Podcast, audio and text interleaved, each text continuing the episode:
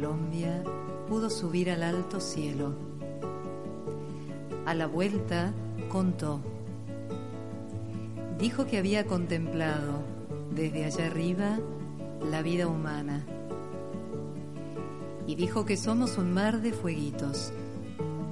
El mundo es eso, reveló. Un montón de gente, un mar de fueguitos. Cada persona brilla con luz propia entre todas las demás. No hay dos fuegos iguales. Hay gente de fuegos grandes y fuegos chicos y fuegos de todos los colores. Hay gente de fuego sereno que ni se entera del viento y gente de fuego loco que llena el aire de chispas. Algunos fuegos, fuegos bobos, no alumbran ni queman, pero otros arden la vida con tantas ganas que no se puede mirarlos sin parpadear, y quien se acerca se enciende.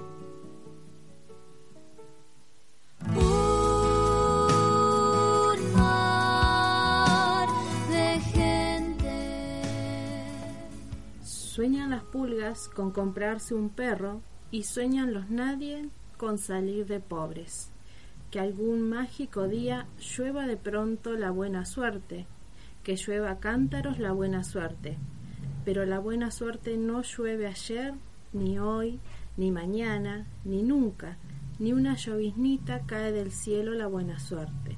Por mucho que los nadies la llamen, y aunque les pique la mano izquierda, o se levanten con el pie derecho, o piensen el año, el año cambiando la escoba. Los nadies, los hijos de nadie, los dueños de nada, los nadies, los ningunos, los ninguneados, corriendo la liebre, muriendo la vida, jodidos, re jodidos.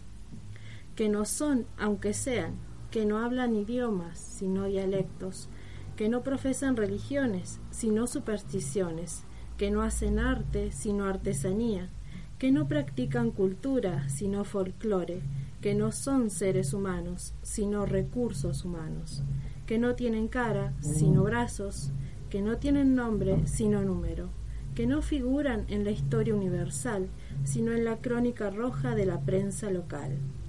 Los nadies, que cuestan menos que las balas que los matan. Buenas tardes, compañero. Buenas tardes, Teresita, ¿cómo estás? Bien, ¿vos? ¿Qué estabas leyendo? Estaba leyendo Los Nadies de Galeano. De Galeano. Estamos muy galeanos, ¿no? Sí. Arrancamos con, Con todo. con un texto de Mar de Fueguitos y acá estamos Juntar Fueguitos en nuestro segundo programa, esperando a los compañeros que están llegando, los otros profes que se suman al equipo. Y, y aquí estamos. ¿Por qué elegiste Los Nadies? Eh, me parecía que venía en consonancia con lo que venimos trabajando y me fui pensando en el recorrido que fuimos haciendo el programa anterior acerca de la visión de la historia que fuimos contando y esos otros que quedan por fuera como periferia, ¿no? Eh, por eso me hoy me puse a buscar algún material para poder compartir y lo encontré. Bien, veníamos haciendo decís, un recorrido, un camino. Todos esos ruidos que se escuchan son propios de la escuela. Están No. acomodando las aulas. Acomodan las aulas sin levantar los bancos, ¿no? Y después genera todo ese ruido de fondo que nos pone en los oídos. Pero bueno, es la vida eh, escolar. Es la vida escolar, muestra la vida. El otro día estábamos haciendo un recorrido, empezamos a hacer una breve reseña histórica, meter en dos programitas de dónde viene este sistema educativo, porque si estamos diciendo que va a haber cambios, quiere haber cambios, qué cosas se están discutiendo hoy en educación y aquí opinar sobre eso, pensamos que había que hacer un contexto general para después decir dónde nos paramos, dónde estamos hoy, por qué estamos donde estamos, ¿no?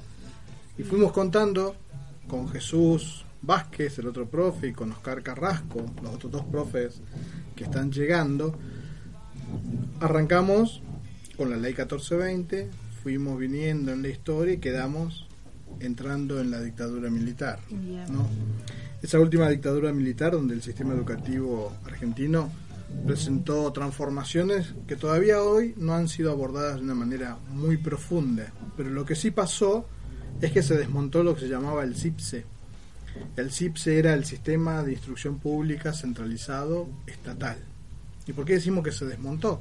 Porque aparece la primera ley, que es la ley de la transferencia de escuelas primarias a cargo del Estado Nacional a las provincias. O sea, el Estado empieza a irse hacia formas en la enmarcadas en lo que se llama la subsidiariedad, ¿no? Quitándose responsabilidades. Claro, sacarse de arriba responsabilidades del Estado Nacional y tirárselo a las provincias. Eso fue pasando en esa dictadura, en esa noche negra de la Argentina, en el año desde el 76 hacia el 83, que allá por diciembre del 83 asume Raúl Alfonsín y empiezan a, cambiar las cosas, ¿no? O se busca cambiar. Cuando Raúl Alfonsín decía, con la democracia se come, se cura y se educa, ¿no? Aquel lema que usaba en la campaña.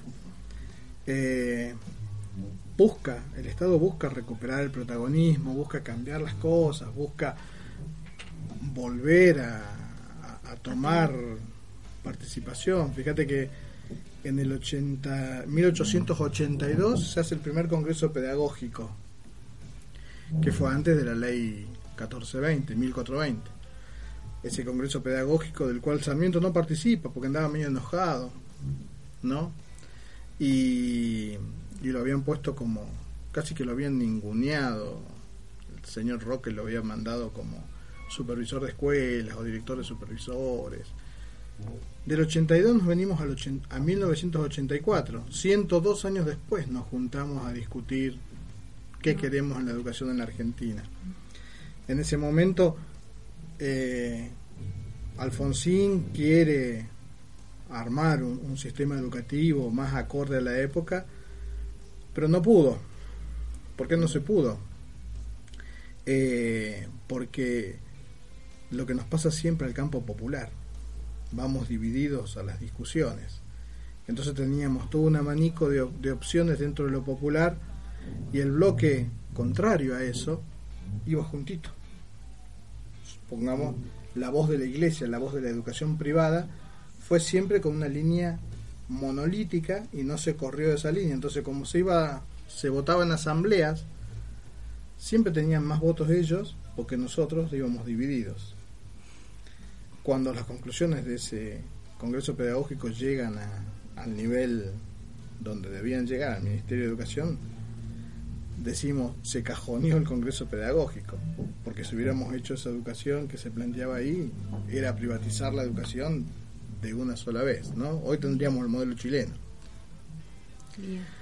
Entonces, con buen tino, Alfonsín dejó de lado eso, porque las conclusiones no nos este, no eran favorables al campo popular. Para nada. Eh, fíjate, si volvemos como eh, el modelo de, industrialización que tenía el, país, la dictadura lo desmontó y nos llevó a, traer todo desde afuera, nos llevó a un modelo neoliberal de especulación financiero no productivo. Perdón y eso benefició al capital concentrado. Un, un ejemplo nada más que he tomado, es decir, el grupo Macri tenía siete empresas antes de empezar en el 73. Al finalizar la dictadura en el 82, él ya tenía 47. ¿Cómo benefició la concentración de capitales y todo esto de la, timba financiera? La Plata Dulce, hay una película muy interesante que habla de, ese momento, una película argentina que se llama Plata Dulce, que nos muestra cómo se vivía en, esas, en esos momentos. Eh, entonces, decíamos, Alfonsín, la llegada de la democracia, la lucha, el, romper con el modelo agroexportador, tratar de que el estado de bienestar se vincule al modelo industrial y volver a ser lo que era la Argentina en ese momento, un congreso pedagógico en el año 84. Fíjate que hoy con toda la crisis que estuvimos viviendo en este año de educación, con los paros, el tema de las paritarias, hubo algunos legisladores, creo que de, la UCR, que está con Cambiemos, ahora dentro de Cambiemos, que piden un nuevo Congreso Pedagógico, que sería el tercer Congreso. Para debatir. En la historia del Estado sería el tercer Congreso. Los argentinos nos dejamos pasar mucho tiempo hasta que podemos sentarnos a discutir qué, qué educación queremos, ¿no? Y ya que estamos en los años 76, 80 y tanto, entrada a la democracia, salida de la dictadura, entrada a la democracia, vamos a un temita musical. Bueno, Podemos escuchar, vamos a escuchar a Serú Girán, ¿no? Acorde a la época. acorde a la época, un tema del año 80 que salió en su disco llamaba Bicicleta, que la genialidad de Charlie para, para contar en este tema, la, la canción de Alicia en el país, para, su- para superar lo que era la censura de la dictadura. Porque la dictadura censuraba las canciones que hablaban y decían algo de lo que estaba pasando. Bueno, a la, a la canción de Alicia en el país no la entendieron y superó la censura. La poesía no era algo que que los censores manejaran, Sí. ¿no? Eh, así que vamos a escuchar la canción de Alicia en el País, tocada por los Beatles argentinos, Charlie, Moro, Aznar y León. Cerú Girán. Maxi.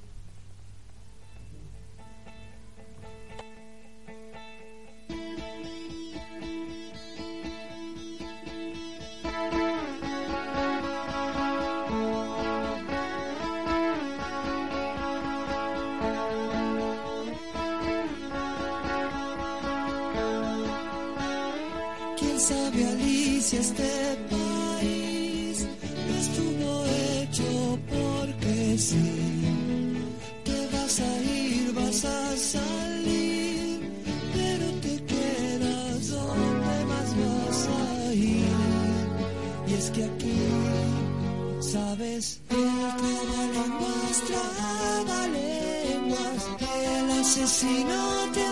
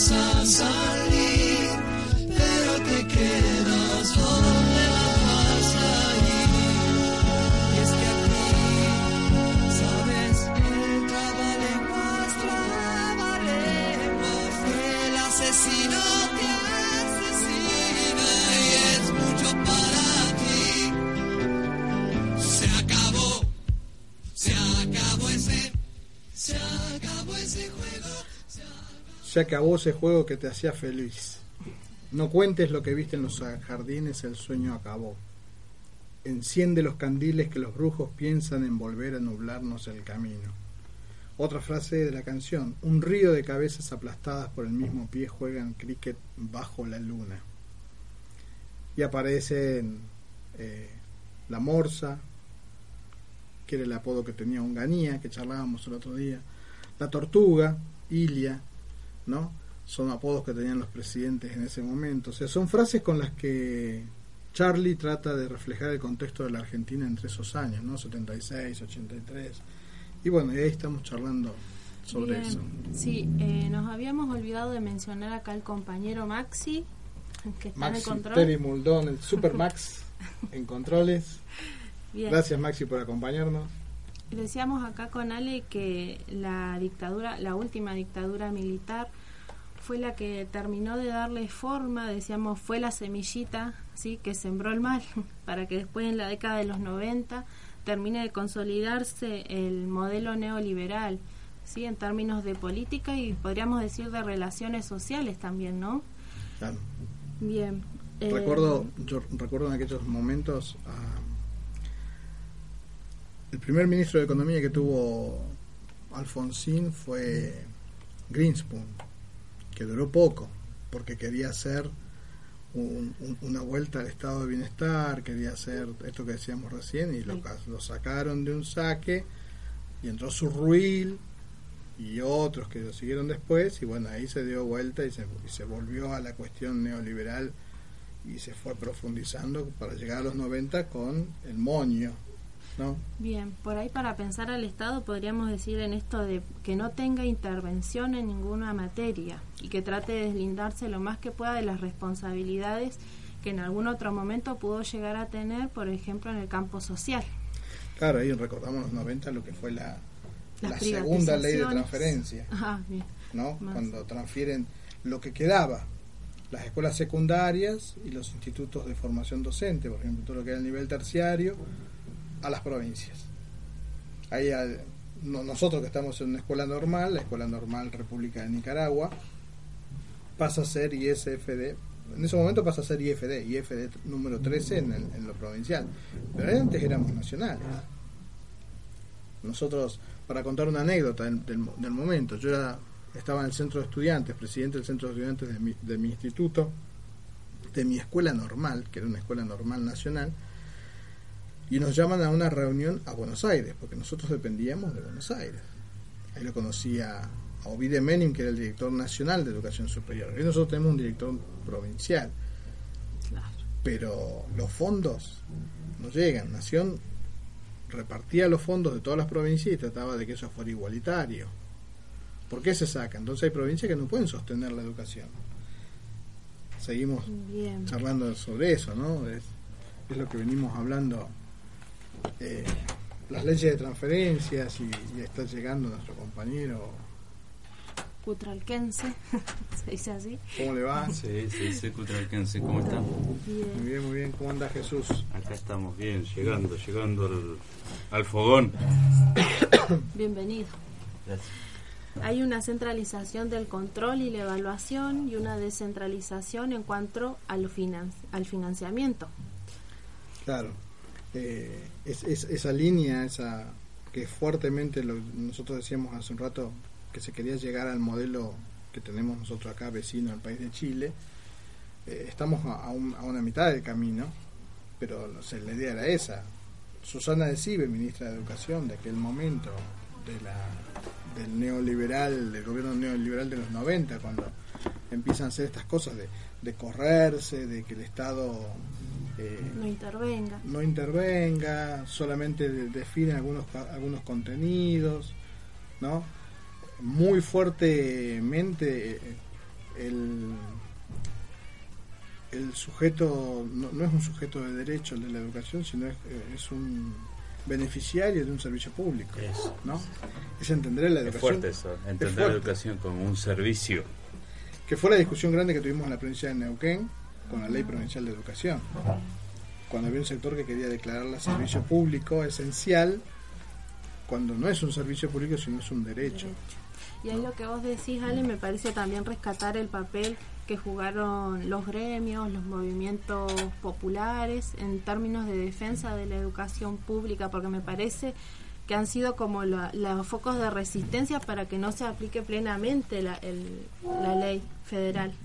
Claro, sobre todo en una provincia como la nuestra, que eh, es una de las que más resistió ¿no? la ley en la letra, porque yo siempre digo, sí, la ley no entró en la letra, pero sí entró, o sea, entró por la en la ventana. práctica. No, en la práctica entró.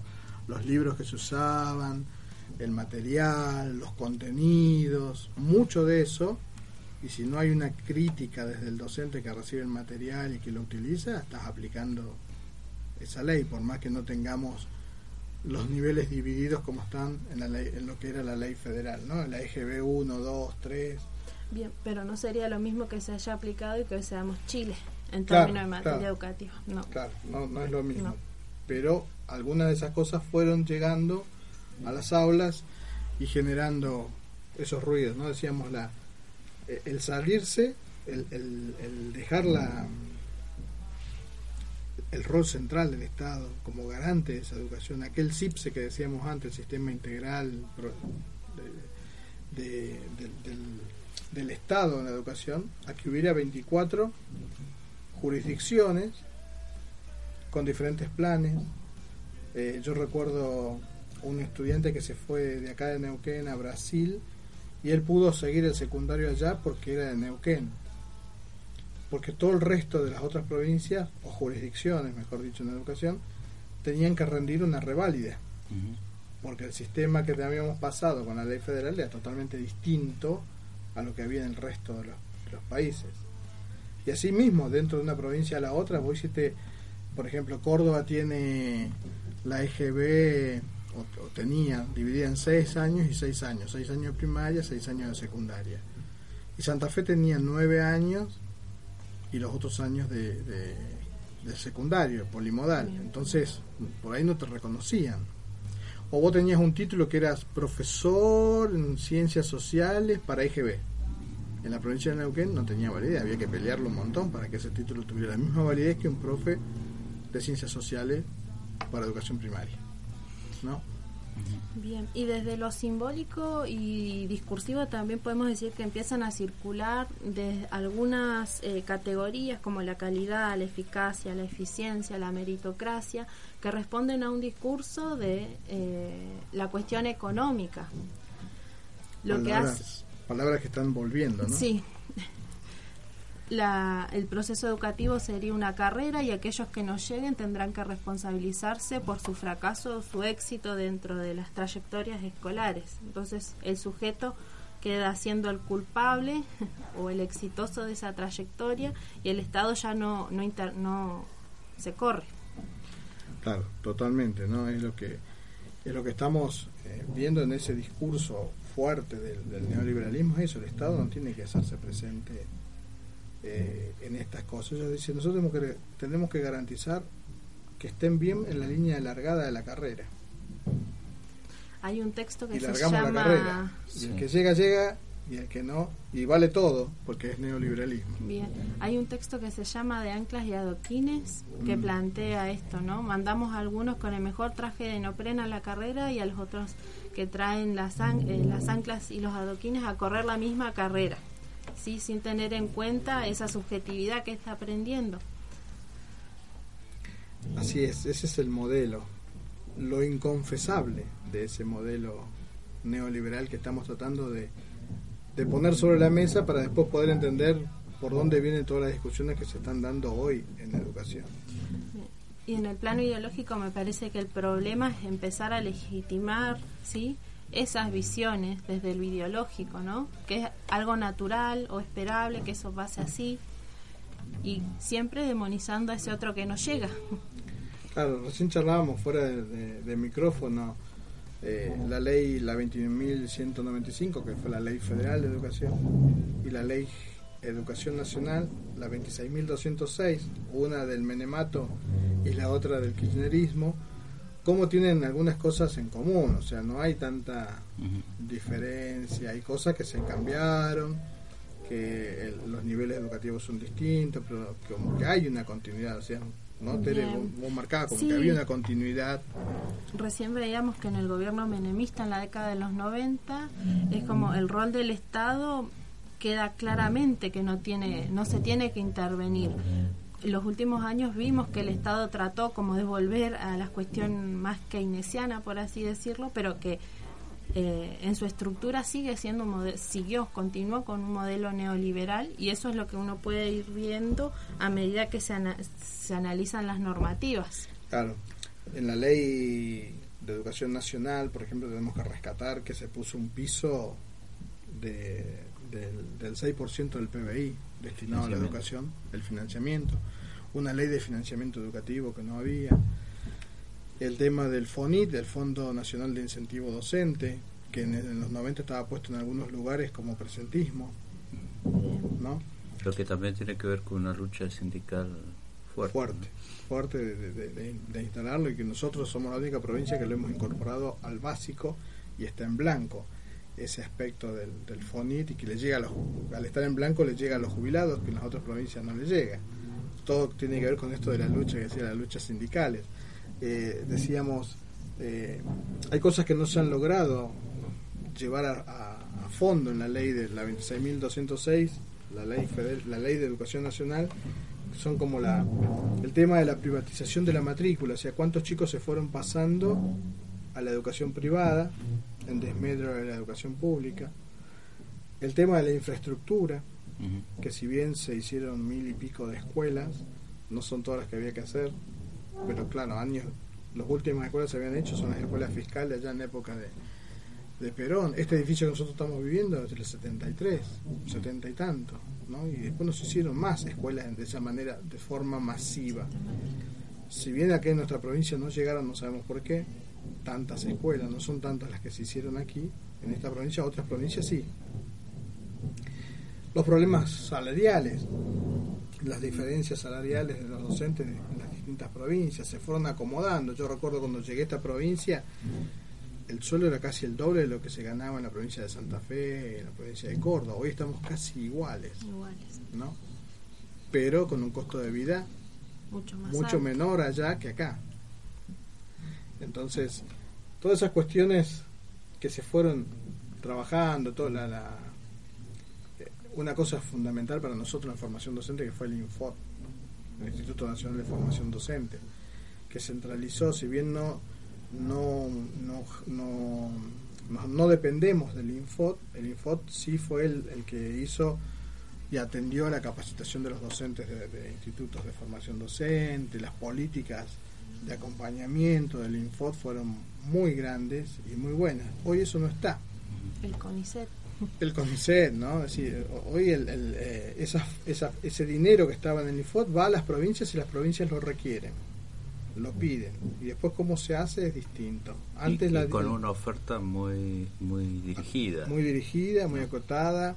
Eh, antes, por ejemplo, el dinero iba derecho a las, a, a las cuentas de las escuelas, porque en los 90 ese dinero iba a las provincias y se perdía en las provincias, no llegaba a las escuelas, entonces se cambió y se pasó a través de la ley de financiamiento que el dinero fuera derecho a las cuentas de las escuelas y cada escuela manejara esas, eso, lo que fue el plan de mejora, lo que fue el conectar igualdad, ¿no? un montón de planes que estaban funcionando de esa manera. Al cambiarlo, hoy vuelve a las provincias y las provincias si necesitan piden eso.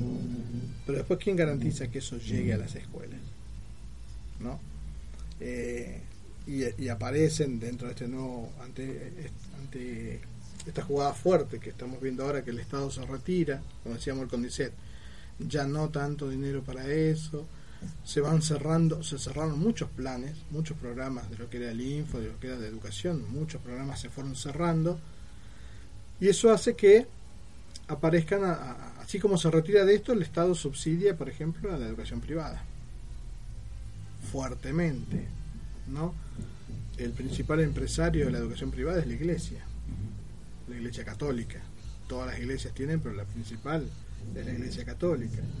Eh, esos esos subsidios les permiten a esos establecimientos mejorar sus condiciones de infraestructura, tener mejores herramientas, mejores cosas que la escuela pública, cuando no debiera ser, o sí debiera ser, es una discusión grande, ¿no? Decir, a ver, cómo es el tema de los subsidios.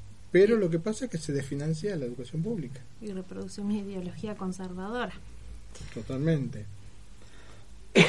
y no solo eso, las condiciones laborables, laborales de los trabajadores de privadas no son las mismas que las nuestras.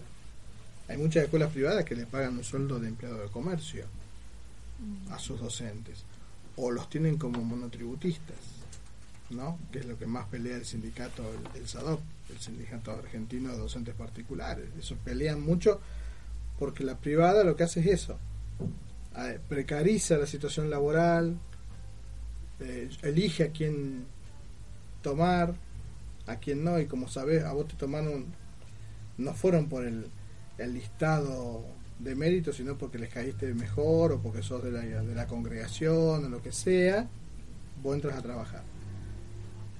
Pero así como entraste, salís rápido, si no cumplís con lo, lo que esa escuela tiene. Entonces, todo lo que es la carrera docente, todo eso, todo eso se cae en ese desfinanciamiento que atenta contra lo que es la, la, la ¿cómo se llama? La, la forma de trabajo dentro de la educación pública. Y contribuye a que la educación pública también se vaya desarmando, se vaya eh, desgranando. ¿sí? Eh, bueno, para no ser tan denso, escuchamos un tema musical. Bueno. Escuchamos a Maribel se durmió para que no se duerma si se durmió alguien del otro lado. Maribel se durmió es un tema de del flaco Espineta, de aquella época, también del año 83. Una canción que el flaco se la dedicó a las madres de Plaza de Mayo. Él dice que la, o se dice que la compuso para su hijo Valentino, pero el inconsciente colectivo leyó en la, en la letra de la canción una metáfora de los desaparecidos. Así que escuchamos del disco Bajo Belgrano a Espineta Jade, Maribel se durmió.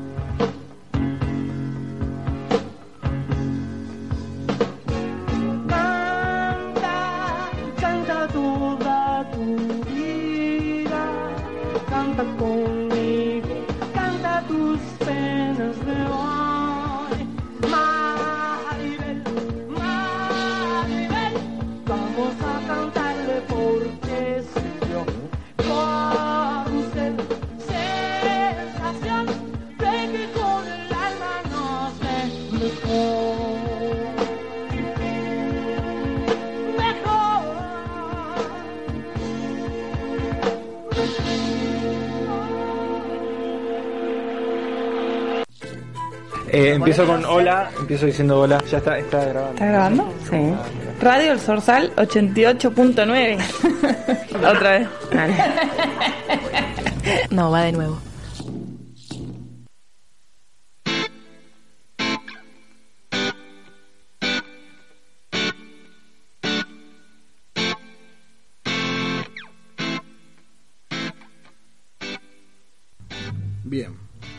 Estamos de vuelta después de escuchar al, al querido Flaco Espineta. Eh, y decíamos, como hacemos la síntesis ¿no? de lo que estuvimos charlando. Eh, decíamos, charlábamos recién ahí fuera de micrófono, que todo lo que venimos comentando en la historia demuestra cómo lo económico y lo educativo están van de la mano, cómo cada sistema político que llega al gobierno quiere instalar un sistema educativo de acorde a sus intereses. Lo que pasa es que eh, lo neoliberal, decíamos lo inconfesable del modelo, modelo neoliberal, porque si se dijera a lo que apuntan, eh, iría en Claro. contra. No, no me hubieran votado, ¿Qué, su- diría. qué sujeto, qué subjetividad se quiere formar en ese contexto histórico? Claro, no te lo van a decir así muy claramente, muy de, de frente mar, porque irían en contra de derechos ya consagrados en la Constitución, en tratados internacionales, pero sí que apuntan a algo, a algo que es la- esa cuestión inconfesable, ¿no? ¿Por qué inconfesable? Porque no, ¿Por qué no lo pueden decir tan de frente mar? A ver, ¿ustedes se imaginan enseñando saberes o una dinámica grupal, individualista, acrítica, sin reflexión, memorística, eh, sin ética? ¿Sí? ¿Nos imaginamos en ese contexto? Y la verdad que no, pero tiene que ver con la sociedad esta que están pensando, ¿no? Hacia dónde va. Y esta necesidad de reinstalar la, esa, esa ética meritocrática que venían comentando ustedes, ¿no? Lo que vos planteabas recién, Tere, sobre, sobre ponernos todos en la misma línea de largada, pero uno con, con el traje neopren y el otro con un ancla colgada en, en el cuello, ¿no? Eh, y, y es, es, es difícil, pero sí claramente podemos comenzar a, podemos identificar estas, estas líneas, estas, estos momentos en los que, en los que confluyen las ideas del país que se intenta construir con el modelo educativo que se quiere ofrecer. Y también aparecen los actores que de alguna forma resisten o han impedido han dificultado o han abierto posibilidades a otras formas de ser, de ver la educación, de ver la sociedad que queremos trabajar, en la que queremos vivir y de, de construir una escuela diferente en la que queremos trabajar. ¿no? Sí, por ahí el peligro también me parece, y me, y me incluyo, ¿no? Que por ahí pensamos el Estado por un lado, la sociedad civil, los ciudadanos por otro, eh, la escuela por otro. Y en realidad me parece que la escuela en muchos momentos, o siempre, depende de la postura que tomemos, ¿no? Puede reproducir sistemáticamente, críticamente, eso que del Estado emana, ¿no? En términos de saberes, en términos de valores. Y el Estado es la escuela, la sociedad civil es la escuela, perdón, al revés. el Estado está representado por la sociedad civil y por la escuela, ¿sí? Porque si no parece que el Estado es una cosa que está allá arriba, lejos, que no influye en nuestra subjetividad, en lo que hacemos, en lo que pensamos, en cómo actuamos. Por eso le quitamos el poder que tiene, lo relativizamos. ¿Qué es lo que por ahí les conviene, no? Que no se lo piense tanto de esa manera, que se lo deje allá tan lejos, como que no tiene tanto poder. y eso en realidad está impactando fuertemente en las escuelas, porque, a ver, eh, cómo se fueron generando nuevos derechos ¿no? a partir de la educación. Ahora, ¿cómo garantizamos esos derechos a los sectores más vulnerables? Esos sectores son cada vez más. ¿Cómo se le garantiza desde el Estado a esos sectores más vulnerables estos derechos? ¿Cómo le damos el traje trampa. neopren? Es una Le trampa sacamos porque el ancla. el mismo Estado que genera estos, vamos a decir, entre comillas, sujetos vulnerables, lo genera el mismo Estado con todas sus políticas y después lo posiciona en un lugar de vulnerable, que vendría a ser como un lugar pasivo, ¿sí? Si se quiere llamar. Es como una trampa del discurso, me parece esto de nombrarlos vulnerables. Habría que ver de qué otra forma, porque el Estado los coloca en ese lugar.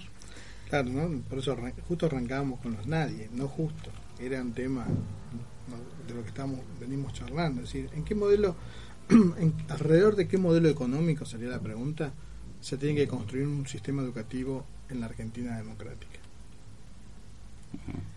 ¿No? Qué pregunta. Pregunta. Sí, preguntita. ¿Alrededor de qué modelo económico tenemos que construir un sistema educativo en la Argentina democrática? ¿Este un modelo que excluye? ¿Un modelo que incluye? Creo que Eh, hoy está como muy caldeada la cuestión con esta categoría de, de inclusión, con la sanción de la resolución, que no me acuerdo, 1250 ahí. 1256. Bien, estamos en foco también con eso. Claro, la es una resolución provincial que lo que hace es derogar eh, otras resoluciones de la- del Consejo Provincial de Educación Hasta leyes internacionales, resoluciones internacionales. No, no, no, o sea, eh, lo que lo que deroga son resoluciones eh, de acá De acá, que eh, van en contra o colisionan con lo que es la inclusión. Es nada más que eso lo que dice la 1256. Derógase esto, esto, esto para quedar de acuerdo a lo que es la resolución nacional, la 311. La 311 es una resolución del Consejo Federal de Educación. El Consejo Federal es un lugar donde están representados todos los ministros de educación de las provincias y resuelven. Y lo que resolvieron es adecuarse a la Convención de los Derechos de las Personas con Discapacidad, que es, ley en la Argentina, porque la Argentina al firmar ese convenio pasa a ser ley. Entonces hay que adecuar todo el sistema educativo a la inclusión. ¿Cómo hacemos? Ese es el tema. ¿Cómo hacemos en esto?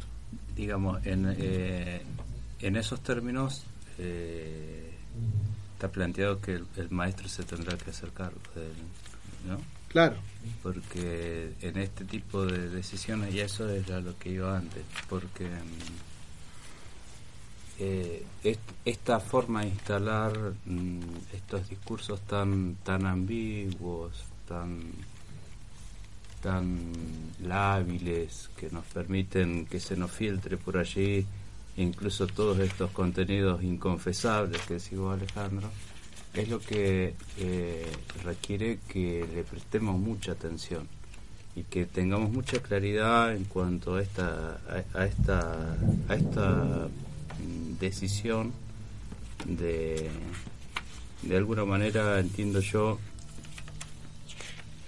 agredir lo que tiene que ver directamente con la esencia de la educación pública, que es eh, considerarla un derecho humano básico y esencial, claro. y que solo responsabiliza en est- en- del otro lado, en todas estas otras nuevas posturas que están comenzando a instalarse muy de a poco, responsabiliza al maestro frente a esa cuestión de derecho educativo. Y por ahí yo mm, me, cuesta pensar al Estado como una cosa monolítica. Me parece que el Estado es, es una, una entidad porosa y que nosotros incluso en el hecho educativo mismo, cuando nos paramos en el aula, allí también somos el Estado y podemos pararnos desde algún otro lugar. Eh, y por eso digo que es importante que, que tengamos en cuenta cuáles cuáles son los movimientos de resistencia que se van construyendo y organizando alrededor de todos estos momentos fuertes de, de, avanzada sobre, sobre la educación pública. Yo, este, vos estás planteando eh, fuera de aire, Alejandro, esta cuestión del plan maestro como el camino hacia un nuevo Congreso Pedagógico Nacional, ¿no? Sí. Como el sendero que va marcando esa línea. Le contamos a los que nos están escuchando por ahí, si no, no, no- no han escuchado hablar del plan maestro, el plan maestro es una serie de, ni siquiera es un plan, porque es una lista de intenciones. Pero plan suena, suena bien, entonces... Sí, sí, ¿no? sí, sí. Entonces arroba es plan maestro con el arroba encima, ¿no? Maestro, maestra. Pero es una, eh, el objetivo de esto es eh, generar una nueva ley de educación. Y son 108 puntos enumerados, así como decir, a ver, vamos sacando de acá y de allá lo que nos gusta, lo que nos parece que está piola para la escuela nueva y generamos. Y hacemos un collage de cosas, pero dentro de ese collage de cosas hay cosas graves que se van colando porque, por ejemplo, en ningún momento está explicado con qué financiamiento se va a hacer eso. Y lo que estamos asistiendo es a un recorte del, del presupuesto educativo, el presupuesto para investigación, para ciencia, para técnica, para todo eso. No estamos viendo que haya un, un aumento, al contrario. Y se van a tirar, se tiran un montón de funciones hacia las escuelas. es- vamos a ir desglosando en estos programas que tenemos algunas cosas del, del, plan maestro. Eh, por ejemplo, en lo que tiene que ver con esto de, de la educación especial. Ellos plantean, en- creo que es el punto 11 y el 12, el 12 y el 13, una cosa así, plantean la disminución de la matrícula de la escuela especial. Y esto viene. Es, o sea, y, y- y por eso la inclusión es llevarlo a las escuelas comunes. La inclusión, nadie puede estar en contra de la Para inclusión. No. eh, porque es superador de la integración, porque es, es un redoblar la apuesta, es mejorar la calidad de vida de esos chicos, de esas familias. Ahora, ¿cómo se acompaña a la escuela común que se tiene que hacer cargo de la inclusión cuando no tenemos rampas de acceso? No tenemos, por ejemplo, en nuestra escuela que tiene tres pisos, eh, o sea, dos pisos, eh, ascensores para poder subir, bueno, muchas de las cosas que empiezan a sonar es esto de que habrá que, la idea será cerrar las, las escuelas especiales y que los docentes de las escuelas especiales pasen a trabajar a las escuelas comunes como sostén, como acompañamiento, el gabinete eh, psicopedagógico que debiera haber en cada escuela será cubierto por estos docentes Que no alcanza. que no alcanzan, que no hay, por ejemplo, en la escuela especial que nosotros tenemos en la ciudad, no sé si, son- creo que son 120 docentes los que trabajan ahí, pero no sé si llega al 10% de ellos con título de profesores de educación especial. El resto son profesores de enseñanza primaria que fueron a trabajar ahí, que se fueron especializando, son especialistas de otras áreas que se fueron especializando en, en- en lo especial, ¿no? en su momento la escuela especial tuvo su momento tuvo su momento tuvo su, su razón de ser hoy todas las la- los avances los papers las cuestiones de investigación le dicen hay que llevarlo a las escuelas comunes en la mayoría de los casos no va a desaparecer la escuela especial te dicen porque hay casos que no podrán ir a la escuela Y común las familias pueden elegir también. las familias pueden elegir, bueno, ¿cómo se va a acomodar la escuela a eso? La normativa vendrá, bueno, las, las resoluciones a la 311 explica cómo se va a calificar, cómo, se- cómo van a, a promocionar los chicos de, una- de un año a otro. En lo que yo ¿No? creo que podemos estar de acuerdo es que es un, un punto de llegada interesante en relación a esta cuestión de la inclusión, valiosa, pero es un punto de llegada. No, no, No es mañana. No, debe- eh, tal cual, me parece que no debiera, el gobierno debiera tener la responsabilidad de no plantear esto en estos términos, ¿no? y de convocar, de hacer evaluaciones de lo que este- se está haciendo hasta el momento. ¿sí? Nosotros eh, desde el profesorado hemos eh, tenido la posibilidad de hacer algunos acompañamientos y se puede observar que, que hay cuestiones que no, no están funcionando y que tienen que ver eh, en esto de, de- de que nosotros pensamos las, las cuestiones en términos de dicotomías, ¿no? Lo normal y lo anormal. Entonces habría, podríamos decir en la escuela, un maestro que es común y un maestro que vendría a ser el maestro especial y que tiene que tener un rol específico en la escuela. Entonces estamos planteando o se plantea que el rol específico del maestro especial es acompañar a ese que es distinto. Yo vuelvo de nuevo con esto de la subjetividad, ¿no? Me, me, me interpela a mí en términos de que más allá de las resoluciones, de las cuestiones normativas legales, eh, nosotros como docentes trabajamos con personas, con niños, con niñas, Y es ahí, me parece, donde también tenemos que poner el foco de la mirada que cada uno tiene en cuanto a su práctica, ¿sí? Porque no es lo mismo entrar en aula y estar con mi par pedagógico, pensar en, en la dinámica grupal, pensar en, en el marco pedagógico, que pensar en ir y yo como maestra integradora sentarme al fondo con un niño y a ello le llamamos inclusión, le llamamos integración y no tiene nada de digno para la trayectoria de ese niño. Entonces digo, bueno, sentarnos, juntarnos, hacer evaluación de qué es lo que estamos haciendo, porque si no es todo de forma impuesto. Y si bien nosotros como docentes respondemos y tenemos responsabilidades ante el Estado, eh, me parece que lo que por ahí siempre se pierde el foco es el niño, el niño con quien estamos trabajando ahí. Más allá de toda la cuestión normativa y todas las eh, visiones que yo he escuchado, que me parecen válidas, que son sensatas, porque no hay, no tengo un no tengo una opinión formada clara, ¿sí? Me he dedicado a escuchar, porque me interesa mucho el tema, me he dedicado a escuchar y a ir diciendo, bueno, tiene sus pros y sus contras, pero es como bastante controvertida, pero sí comparto esto de que el espíritu de la normativa, si es para sumar, si es para dignificar las trayectorias pedagógicas, en buena hora. El resto sí me parece que es para que también nos llamen a nosotros, porque dentro de la no, no recuerdo si es en la resolución eh, provincial o en la nacional, que se plantea que hubo encuentros previos para dar cabida a esta resolución y por lo menos desde acá nosotros no pudimos participar en ningún en ningún espacio de debate. Sí, eh, es un cambio de paradigma muy fuerte, ¿no? Ahora, y, cuando, y cuando se producen este tipo de cosas, eh, está la, la, dicotomía, la, discusión de que, ¿qué hacemos? ¿Esperamos a formarnos todos para, hacer el salto? ¿Esperamos a tener todas las cosas para hacer el salto a eso? Los chicos en el medio quedan, serán otros los que lo, vivan, o arrancamos con lo que hay y vamos sumando. El problema acá es cuando decimos, no vemos con claridad la política, es decir, vemos que está escrito en papel, pero es decir, el financiamiento, los cargos, las cosas que hacen falta para que la escuela se adecue desde lo edilicio.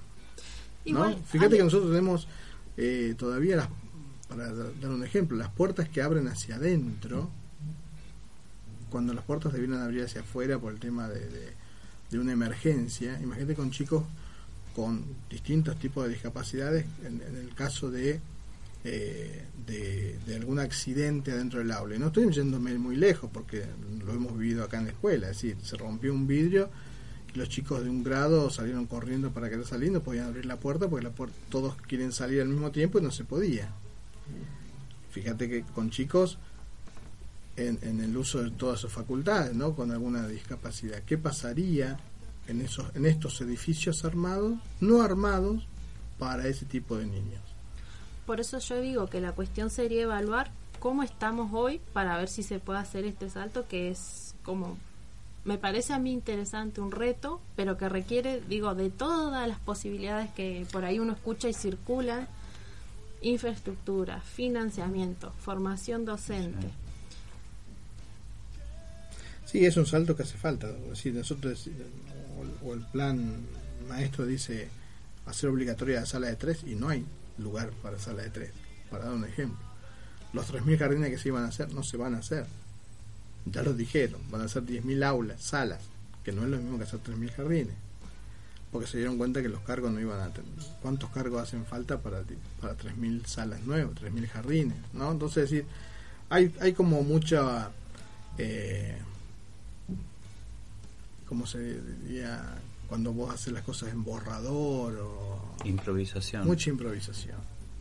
Me parece. Lo que yo veo es improvisación y, de, y, obligaciones desde lo político, de querer cumplir con algún sector y de mostrarse progre, pero falta. Entonces, si uno queda entrampado, porque yo, yo me siento en esa situación, entrampado entre lo que quiero y lo que puedo, como docente dentro de una aula, como docente dentro de estas escuelas con todas las carencias que hoy tenemos pero yo quiero esa inclusión total como lo plantean porque es un avance de calidad enorme para el niño. No estamos llevando una escuelita afuera, va a estar con todos los otros niños. Pero en el camino, ¿qué hacemos? Bueno, esos son temas que vamos a ir charlando, vamos a ir desglosando estos puntos, charlando del, del plan maestro. Esto fue como una entrada en, en calor que es más que nada lo que nos está haciendo ruido a nosotros.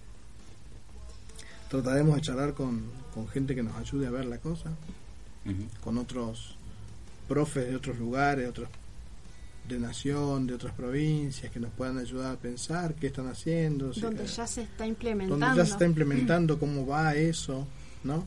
Porque hay casos en donde ya se está implementando. Eh, nos interesará también saber, eh, la, traer la voz de los padres. Aquí hay asociaciones como ASDRA, con, que es el síndrome de Down, Sí. ¿no? Como los, los padres de los chicos con TGD o Asperger. ¿no? Que hay un caso ahora muy en las noticias del grupo de padres que pidieron sacar a un niño de un aula que porque tenía Asperger. Bueno, trataremos de, de que nos ayudemos a pensar entre todos. Bueno, estamos ya sobre el cierre del programa, estamos cerrando nuestro segundo programa de Juntar Fueguitos, esperemos que haya alguien escuchando del otro lado y nos cuente qué le parece, qué cuestiones le surgen sobre esto y los invitamos a ser parte, a acercarse, a traer una bombilla que se nos quedamos sin bombilla, no podemos tomar mate. No tenemos Facebook, ¿no? Sí tenemos Sí el Facebook, tenemos que es el Juntar Fueguitos, ¿sí?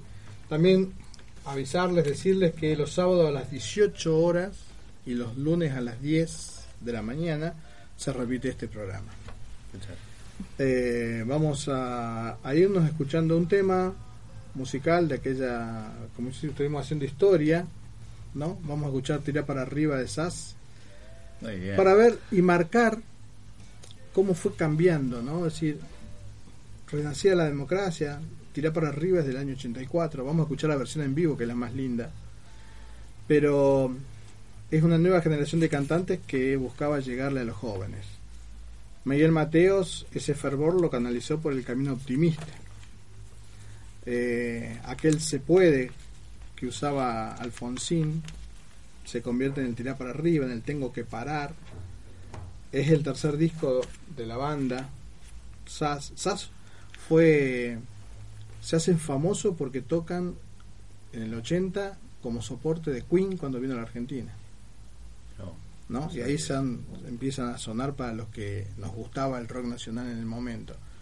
Mucho no nos gustaba en aquel momento SAS, como tampoco aquellos de los Soda Stereo que arrancaron con el Solo Quiero Bailar, ¿no? Los que cantaban Solo Quiero Bailar y Divertirme. Era una salida de, de mucha mucho dolor lo que había sido la dictadura y venía un grupo nuevo, grupos nuevos que decían solo quiero bailar, me quiero divertir, yo- toda una cosa así de chao, sacan de todas estas cosas mala onda que son los rockeros viejos. ¿No? Bueno, SAS marcaba un quiebre en esa época, como los, los fue Soda Stereo, Virus y otros grupos. Nos vamos con SAS, tira para arriba.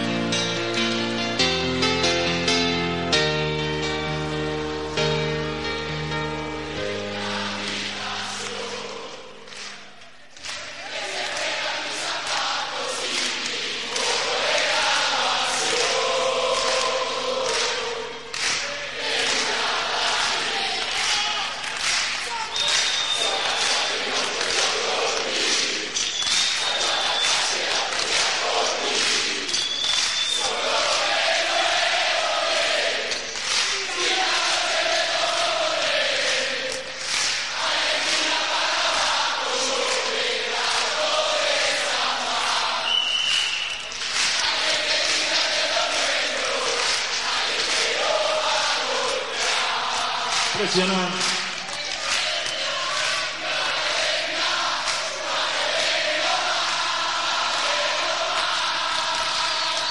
Estéreo.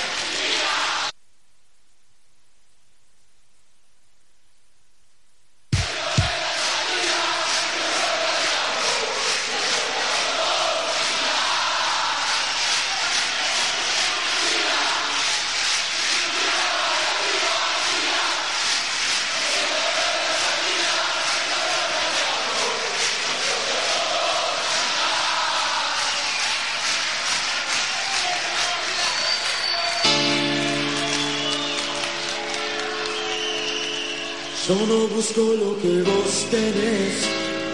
Yo no quiero hacerte ningún test. Sigo siendo un gato la ciudad.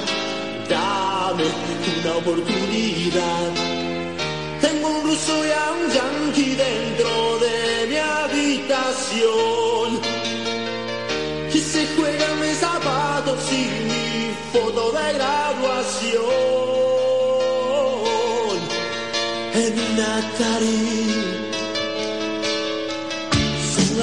Y no puedo dormir.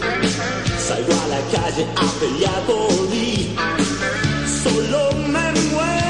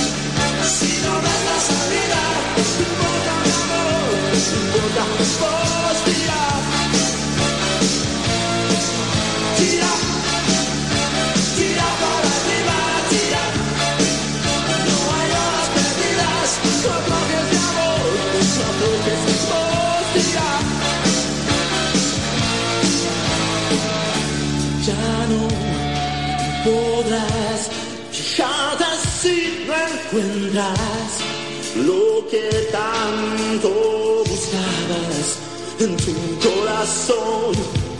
Y si te agarras los dedos contra una puerta pesada, estoy seguro que tu grito romperá los vidrios de la casa rosada. La belleza de